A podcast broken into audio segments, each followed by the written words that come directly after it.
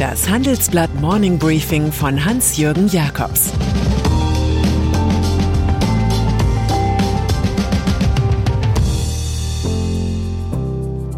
Guten Morgen allerseits. Heute ist Montag, der 15. November, und das sind heute unsere Themen. Lockdown auch für Geimpfte? Firmen sind zu gut bei Kasse. Job und der Missbrauch der Models. Nach einer kurzen Unterbrechung geht es gleich weiter. Bleiben Sie dran.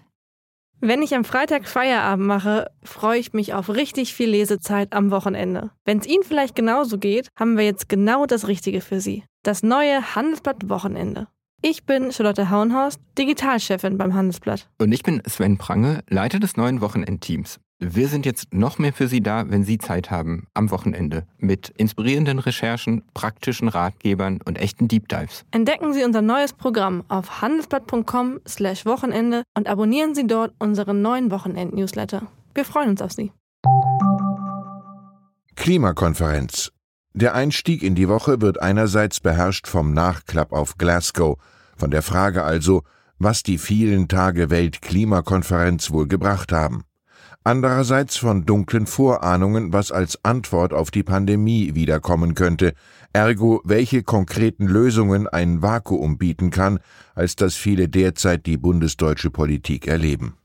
Um mit COP 26 zu beginnen, man braucht schon viel Selbstverleugnung, um das Beharren auf dem 1,5 Grad Ziel als Erfolg zu verkaufen, da just jenes Ziel derzeit so realistisch ist wie eine Ehrung für Jair Bolsonaro als Waldschützer. Der als historisch eingeplante Beschluss zum Kohleausstieg ist durch Sprachfindigkeit der Großverbraucherländer China und Indien geschwächt worden. Es heißt nun Face Down herunterfahren statt Face Out aussteigen.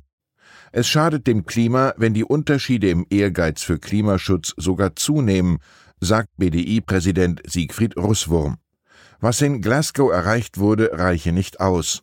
Da ist sich die Industrie mit dem Jugendprotest einig nur dass der Nachwuchs es schärfer formuliert.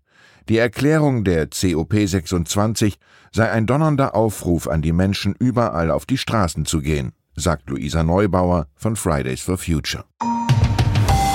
Pandemie. In Sachen Corona wiederum ist Österreich mit einer generellen 2G-Regelung vorgeprescht, faktisch also mit einem Lockdown für ungeimpfte. Wenn das bis Mittwoch gegen die hohen Infektionszahlen nicht helfen sollte, plädiert der grüne Gesundheitsminister Wolfgang Mückstein für nächtliche Ausgangssperren für alle Bürger nach 22 Uhr, mithin auch für die Geimpften. Freiheitsrechte würden so trotz individueller Absicherung einkassiert, alle würden verstehen, Impfen schützt davor nicht, es lohnt nicht wirklich. Die deutsche Bundesregierung denkt etlichen Medienberichten zufolge an strengere Kontrolle am Arbeitsplatz, Arbeitnehmer müssten ihren Impfstatus oder täglich einen negativen Corona-Test vorweisen. Zudem sollen Arbeitgeber ein Auskunftsrecht bekommen. Für Veranstaltungen schließlich soll eine 2G-Plus-Regelung gelten, Zugang nur noch für Geimpfte und Genesene mit zusätzlichem negativen Corona-Test. Kein Lohnanspruch ohne Impfen oder Test, auf diese plakative Formel bringt es Arbeitgeberpräsident Rainer Dulger in der Frankfurter Allgemein. Die Homeoffice-Pflicht, die Arbeitsminister Hubertus Heil SPD wieder einführen will, helfe allerdings nicht weiter. Union. Helge Braun ist noch Kanzleramtsminister, ein Posten, auf dem er nicht gerade durch sprühende Ideen aufgefallen ist. Nun aber macht er mit Corona-Themen tüchtig Wahlkampf auf seinem Weg zum CDU-Vorsitz, gerne mit Fundamentalkritik an den Ampelparteien. So fordert er zum Beispiel, wir müssen bis Weihnachten erreichen, dass über 20 Millionen Auffrischimpfungen erfolgen können. Dafür sind wir noch nicht gerüstet. Fazit Braun macht seine Karriere nach dem Prinzip des römischen Politikers Sallust. Jeder Mensch ist der Architekt seiner eigenen Zukunft. Wirtschaft. Wir leben in Zeiten der Liquiditätsfalle, ganz so wie von Altmeister John Maynard Keynes geschildert. Die Kurse so hoch und die Zinsen so niedrig, dass viele sinkende Kurse und steigende Zinsen erwarten. Die deutschen Unternehmen horten derzeit mit sage und schreibe 688 Milliarden Euro so viel Liquidität wie noch nie, referiert unsere Titelstory mit Bezug auf eine Datenanalyse der Wirtschaftskanzlei Freshfields. Inflation und Strafzinsen belasten diesen Crash-Reichtum, was wiederum den Druck erhöht, die vielen flüssigen Mittel dann doch zu investieren, etwa in Fusionen und Übernahmen.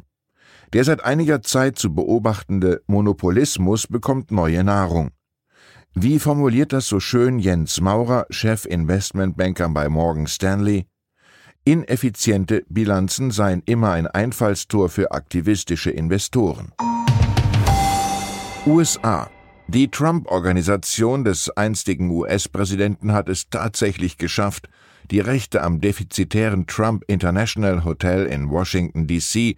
für 375 Millionen Dollar zu verkaufen. In der Amtszeit von Donald Trump hatten Lobbyisten aller Welt aus durchsichtigen Gründen in dem der US-Regierung gehörenden Gebäude übernachtet. Das Hotel wurde jetzt von der in Miami sitzenden Investmentfirma CGI Merchant Group übernommen und die will als eine der ersten Amtshandlungen den Trump-Namenszug von dem Hotel entfernen, das nahe dem Weißen Haus liegt. CGI hat offenbar die Hilton-Gruppe als Partner gewonnen, die daraus ein Objekt der Waldorf-Astoria-Kette machen möchte.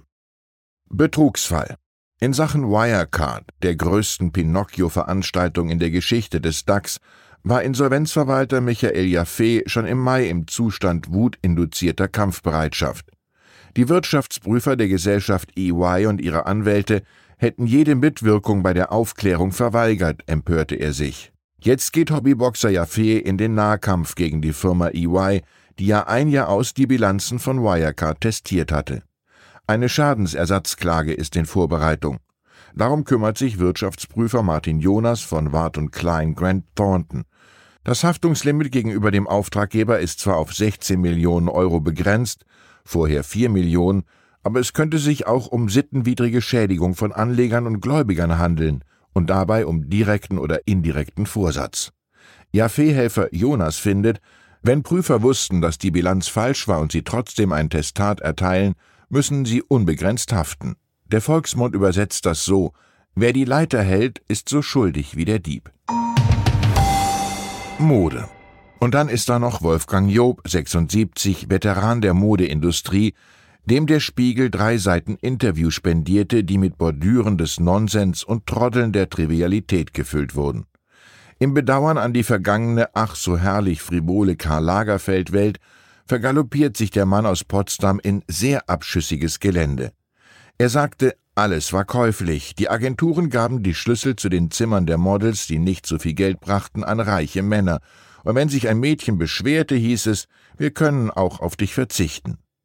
Vielleicht bewirbt sich Job mit seinen Prostitutionsplaudereien als Kronzeuge für aktuelle Ermittlungsverfahren, etwa rund um Gerald Marie, 71 Ex-Europachef der Pariser Modellagentur Elite. Öffentlich erklärte die Amerikanerin Carrie Ortiz, als 17-Jährige mehrmals von ihm vergewaltigt worden zu sein, was Marie bestreitet. Vielleicht wollte sich Job aber einfach auch nur noch einmal interessant machen. Ich wünsche Ihnen einen guten Start in die Woche mit einem verdienten Quantum an Aufmerksamkeit. Es grüßt Sie herzlich Ihr Hans-Jürgen Jakobs. Das war das Handelsblatt Morning Briefing von Hans-Jürgen Jakobs, gesprochen von Peter Hofmann.